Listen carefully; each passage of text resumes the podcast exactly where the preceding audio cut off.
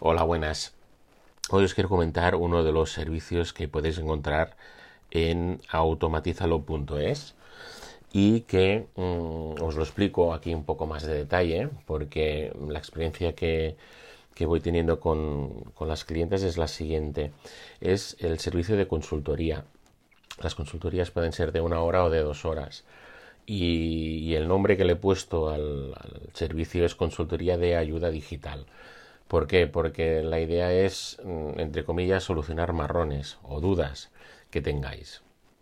Eh, por ejemplo, un último caso que he tenido es el siguiente. Una, una clienta que tiene una web, bastantes seguidores en su comunidad, y tiene una web eh, eh, hecha con el CMS WordPress y montada con el plugin WooCommerce. O sea, tiene una pasarela de pago para comprar los productos digitales y servicios que tiene en la web. Entonces, em, buscaba maneras de mm, em, registrar, de tener registro y una serie de respuestas automáticas a la gente que compraba esos productos.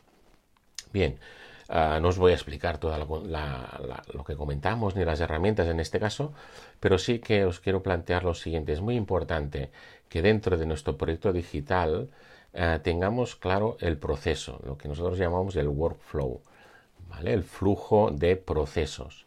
Es decir, ¿qué hace nuestro usuario? Empieza por uno, se va al 2, acaba en el 3 y yo quiero que después del 3 pase esto.